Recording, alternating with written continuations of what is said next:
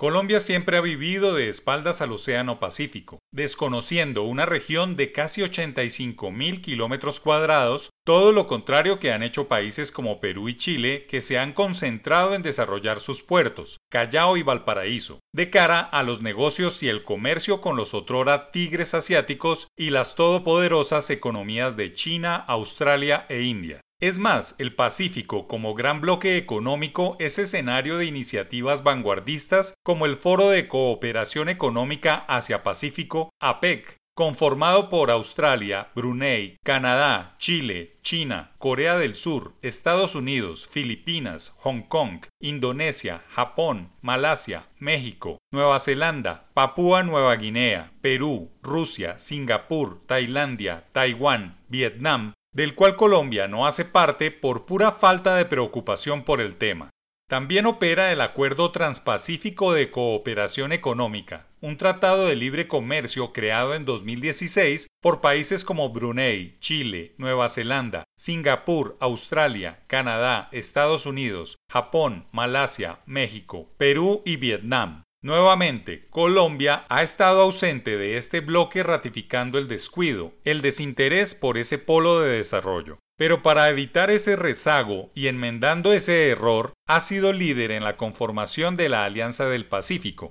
bloque que no es un tratado de libre comercio, sino un grupo de naciones con intereses comunes. Chile, Colombia, México y Perú, países que suman una población de unos 225 millones de personas y un PIB de 2,1 billones de dólares. Esta semana se ha dado un paso importante en el fortalecimiento de esta idea, en el marco de la octava cumbre empresarial de la Alianza del Pacífico y el Consejo Empresarial de este organismo, el CEAP anunció que espera que los países miembros sigan dando importancia a este mecanismo de integración y pidió que esta segunda década de la alianza sea una aceleración de los propósitos y objetivos de integración y desarrollo comunes. El Consejo está conformado por representantes del sector privado de los países participantes que dan recomendaciones a los gobiernos y distintas entidades para construir una agenda de trabajo que facilite los negocios entre Colombia, México, Chile y Perú. En ese sentido y mucho más avanzada va la integración del mercado secundario. Un nuevo paso se dio en el proceso de integración de las bolsas de Chile, Perú y Colombia,